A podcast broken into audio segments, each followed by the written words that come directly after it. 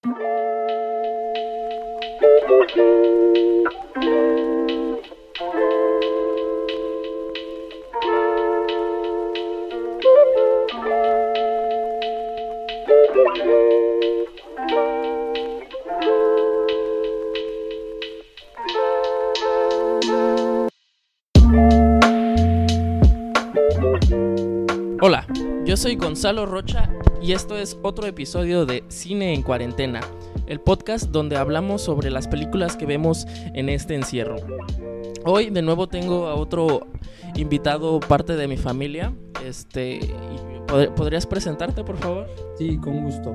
Yo me llamo Rodrigo, Rodrigo Cueva, soy primo de Gonzalo y vamos a platicar el día de hoy de una película que me gusta mucho. Muy bien, este, ¿qué, película es? ¿Podrías decirnos qué película vamos a platicar hoy? Es El Callejón de los Milagros, que es una película que dirigió Jorge Fons en 1995. Ya está viejita, tiene pues casi un año menos que yo, tiene 25 años, pero creo que es una de las cosas que mejor se han hecho aquí en México en los últimos tiempos. Es una película de la que vale mucho la pena platicar y sobre todo recomendar si alguien no la ha visto. Yo no la había visto hasta hace una semana y media. Entonces, si a alguien le gusta o le interesa, pues la puede ver en Amazon Prime. Muy bien, ¿y podrías platicarnos más o menos este, cuál es en general la historia de la película? ¿Cómo la resumirías? Eh, yo la resumiría que es eh, la vista a describir la riqueza de México desde tres perspectivas diferentes que ocurren en un mismo lugar.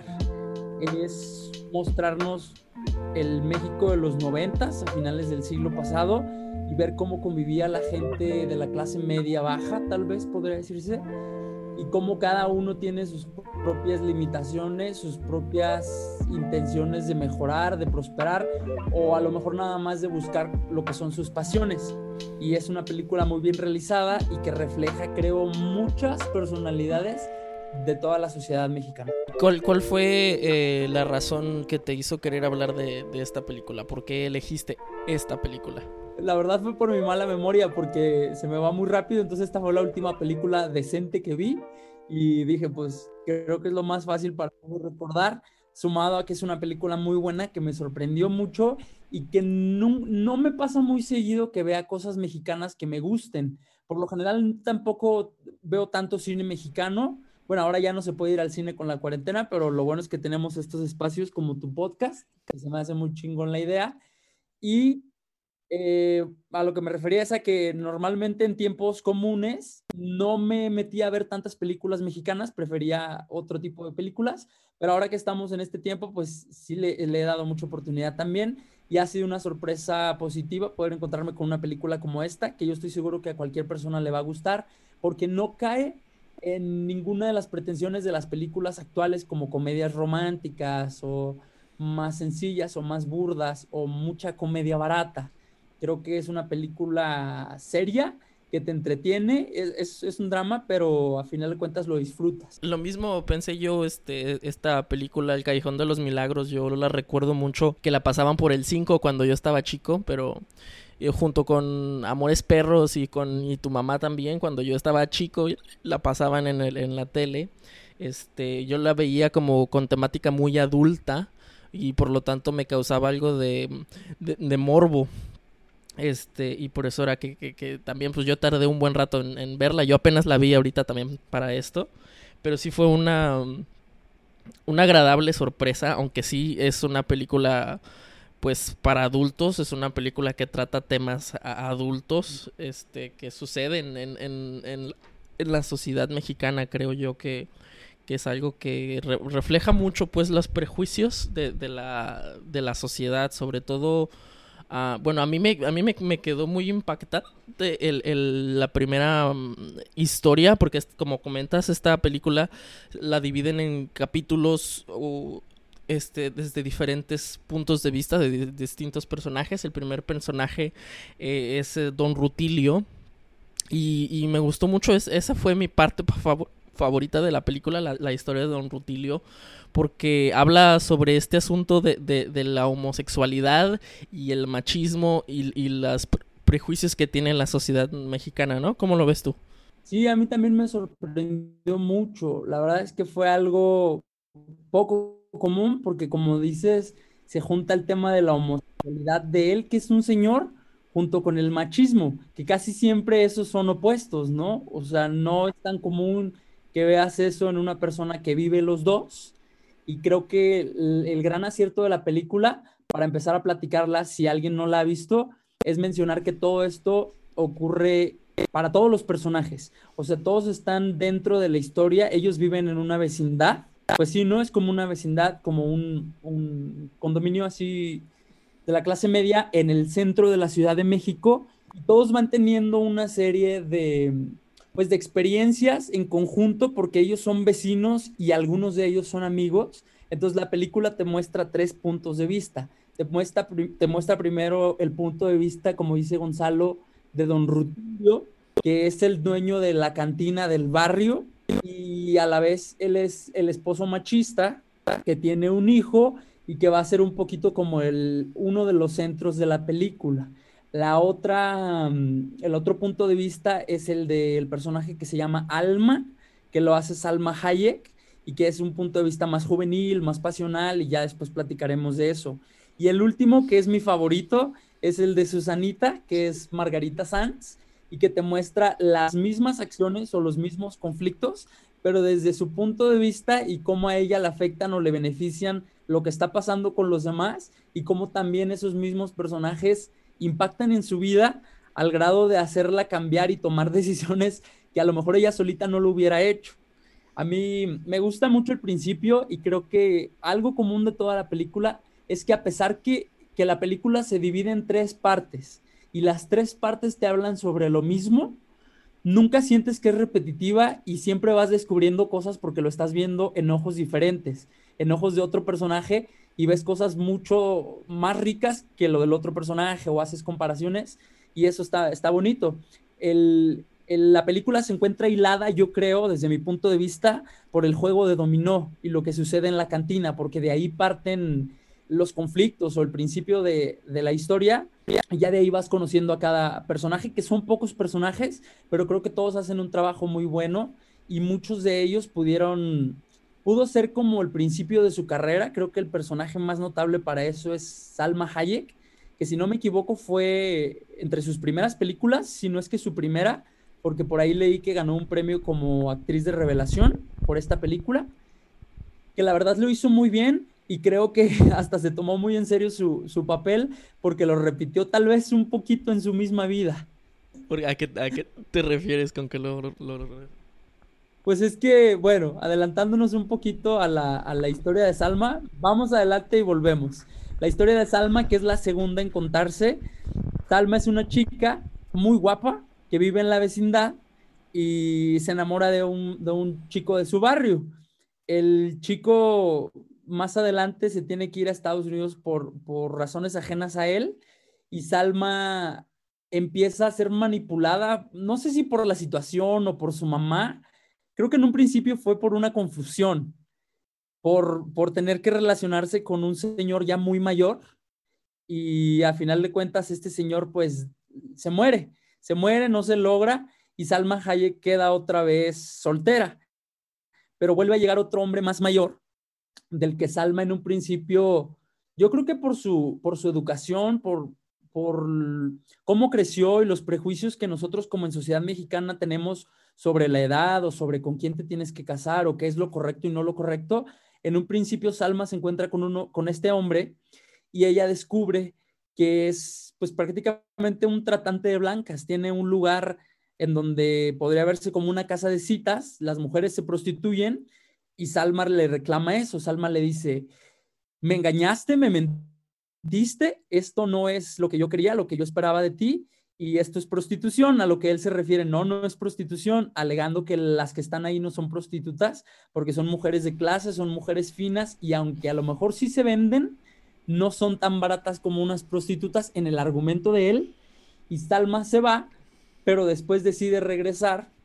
No sé por qué, yo ahí no entendí, ya me dirás tú tu punto de vista, yo no entiendo por qué Salma si en un principio se encuentra con el conflicto de rechazar el convertirse en una mujer de la vida galante, después decide volver. Yo no entendí por qué. ¿Tú qué piensas? Yo como lo entendí es que, como hablábamos pues de los prejuicios de la sociedad, eh, en ella también como pues adolescente, no sé, no, no recuerdo si dicen exactamente cuántos años tiene, pero se supone que es este adolescente, como esos prejuicios en los que ella su finalidad y volvemos otra vez al machismo, la finalidad de ella como mujer o lo que le enseñaron es que ella tenía que casarse. Ella no podía ser alguien ella sola.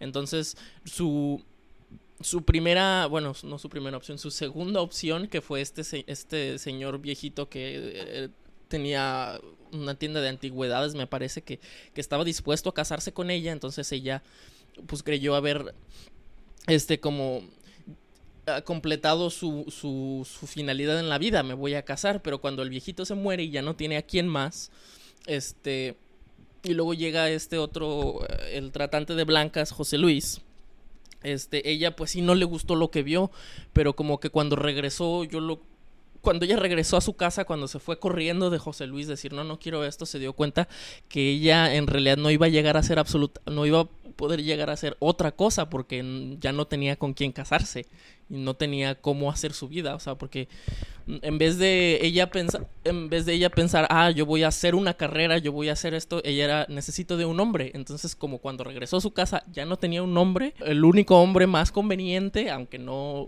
era completamente lo que quería, pero era José Luis, pues, o sea, era como de, ella tenía que, completar su vida, su finalidad a base de un hombre, y el único hombre que quedaba era José Luis aún siendo tratante de blancas. Yo así es como lo entendí, que esa fue la razón por la que regresó, para hacer algo de su vida. Yo creo que sí. Esta segunda historia, que podría decirse que es como la segunda parte de la película, em, a mí me parece muy, muy rica, a la vez que siento que es la más, la más dramática y la más larga también, si no me equivoco, pero me parece muy rica porque realmente solamente Salma y su mamá que creo que ahí viene un poco el entendimiento que yo no tenía antes. Para platicarles un poquito, la mamá de Salma, que es María Rojo, y en la película se llama Doña Catalina, ella se dedica a leer las cartas. Ella es pues un poco vidente o, este tipo de trabajo en donde a través de, de la adivinación pues a la gente le dicen su futuro. Yo creo que a lo mejor también, aunque nunca lo mencionan,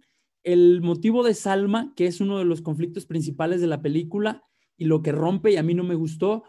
El motivo de Salma fue verse en los ojos de su mamá. A lo mejor sabía que si se quedaba ahí o si esperaba al amor de su vida o el chavo del que estaba enamorada y se había ido a Estados Unidos, ella iba a terminar como su mamá.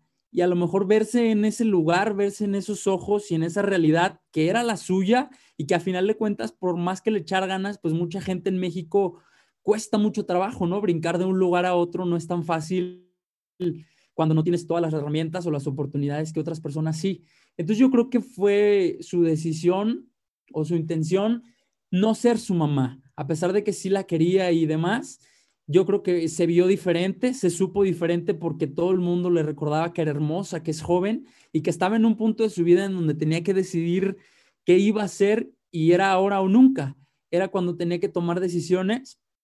A mí me parece que es Em, pues una, una sección complicada y una sección dramática, pero que hace muy rica la película y que pues sin duda sí te hace emocionarte. Y yo la verdad no esperaba que fuera, que fuera a decidir eso. Esa parte de ahí, como dato curioso, cabe mencionar que eh, Salma Hayek hace el papel con este señor que es José Luis, el que decimos que es tratante de blancas, que es Daniel Jiménez Cacho, y unos años antes ellos ya habían actuado también exactamente en los mismos papeles. La chica joven de que se enamora del señor eh, mayor en la telenovela de Teresa, pero en la primera versión que fue el, primer y último protagónico de Salma Hayek, y ya lo habían hecho antes y lo vuelven a hacer en esta película y creo que los dos lo hicieron muy bien, aunque el final pues ya lo platicaremos tal vez más adelante, pero a mí no, no me encantó. A ti te gustó la primera parte, la de Don Rutilio, me comentas, ¿verdad? ¿Por qué te gustó a ti más? Así es, eh, pues volviendo otra vez con Don Rutilio, contándola así muy someramente, eh, Don Rutilio, como lo vamos, es el, el, dueño de, de, la cantina eh, del barrio y él tiene un hijo ya mayor. Se llama Chava. se llama Chava. Eh, también uno de los personajes principales. Este, bueno, el asunto con Don Rutilio, que tiene pues también su esposa y todo, es que después de unos cuantos minutos nos damos cuenta que Don Rutilio empieza a cortejar a un chico que él encontró en, en una tienda donde vendían ropa, me parece. Entonces nos da, nos da esta idea de que, de que Don Rutilio en realidad es pues homosexual. También... Eh, por el hecho en el que hay una escena con su esposa en la que su esposa le pide que él, le pide que la toque, que no me has tocado, hay que tener eh, sexo, hay que hacer el amor y él lo hace muy a regañadientes, entonces eso y después la escena consiguiente donde él empieza a a, este, a cortejar a este chico nos da, nos da a entender que en realidad don Rutilio es, una, es un hombre homosexual que terminó casándose y teniendo hijos, eh, pues más por la presión y los estereotipos eh, mexicanos, ¿no? De, de no, no, puede ser gay. Al último él terminó casándose, tuvo hijos, pero él siguió siendo homosexual toda su vida y llegó un momento en el que a lo mejor él se sentía tan tan dueño de su vida que él dijo yo puedo tener mi esposa y lo que sea y yo puedo de todos eh, eh, cortejar a un muchacho más joven que yo y, que sea mi novio y, lo que sea. Este, y pues obviamente esto lo empezó a hacer muy cínicamente, como dice su esposa, en su propia cantina y todos, todos en la vecindad pues lo veían y lo sabían. Este, llegó el momento en el que la esposa no le, no le gustó esto y fue con otro otra persona ahí mismo, otro vecino, que ese vecino fue y le reclamó a don Rutilio, entonces don Rutilio enojado, y aquí sale su machismo, enojado va y golpea a su esposa por andar de chismosa.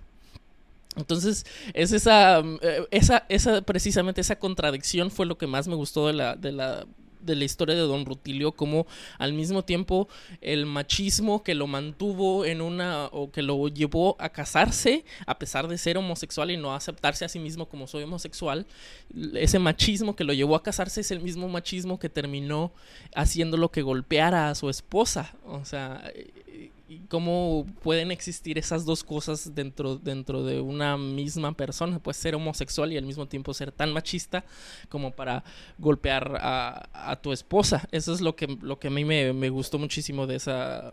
Y se me hizo muy triste también, o sea, se me hace muy triste ese asunto de que una persona no, mm, por, por los prejuicios, por el mismo machismo que tiene esa misma persona, este, no haya podido aceptarse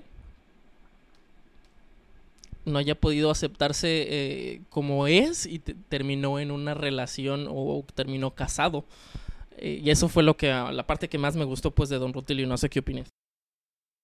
A mí también, a mí yo coincido con eso que dices y creo que es una de las partes más interesantes o más creativas de la película que puedan hacer esa dicotomía en un personaje tan duro o tan familiar que lo vemos nosotros y tan común, porque creo que todos tenemos o un papá o un tío o alguien muy cercanito que es exactamente igual, ¿no? Que es un hombre que es macho, que es fuerte, que es proveedor, que es quien dirige una familia y no te lo imaginas con esa otra parte de su vida.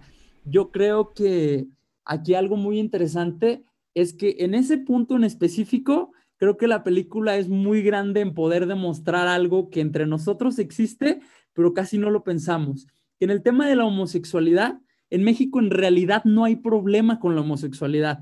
Creo que a la gente le gusta reírse de eso, le gusta burlarse. Es como un tema que si tú te pones a pensar, no hay ningún problema. El problema es que se diga, el problema es que se hable de eso, el problema es que se demuestre. Entonces, por ejemplo, aquí en la película, nosotros vemos que don Rutilio, que es el dueño de la cantina, como decimos, tiene sus amigos, un grupo de cinco amigos, que ahorita hablaremos de ellos, que me parecen riquísimos los cinco personajes que son sus amigos. Pero a lo que voy es a que él tiene sus amigos que prácticamente viven todas las tardes enfrente a él y él juega dominó con ellos y todos ellos saben que es gay y él también sabe que ellos saben, toda la vecindad sabe, pero eso no se habla. Ese es un tema que a mí me parece como chistoso porque es como decía Juan Gabriel, ¿no? Que dice, lo que se ve no se pregunta ya lo sabes, ya lo conoces, y es por eso que yo digo que México es un país como, a mí me parece muy curioso eso, ¿no? Que la gente, pues en realidad, si ves a alguien que es homosexual o que es amanerado o afeminado, pues empiezan a surgir los chistes, los memes, o como la crítica, pero es algo que, todos realmente, pues está mal, pero lo disfrutamos. Pero cuando ya te pasa a ti o a tu familia así, es como complicado que se diga y en la película lo demuestran muy bien. Y creo que el personaje que lleva esta tarea es, como tú bien mencionas, su esposa, que ella, pues a final de cuentas a don Rutilio le vale porque está siendo feliz, ¿no? Está teniendo a su, a su amante, que se me hace bien chistoso también, que cada vez que se ven sale con un regalito, perfecta, perfectamente envuelto y con el moño y así.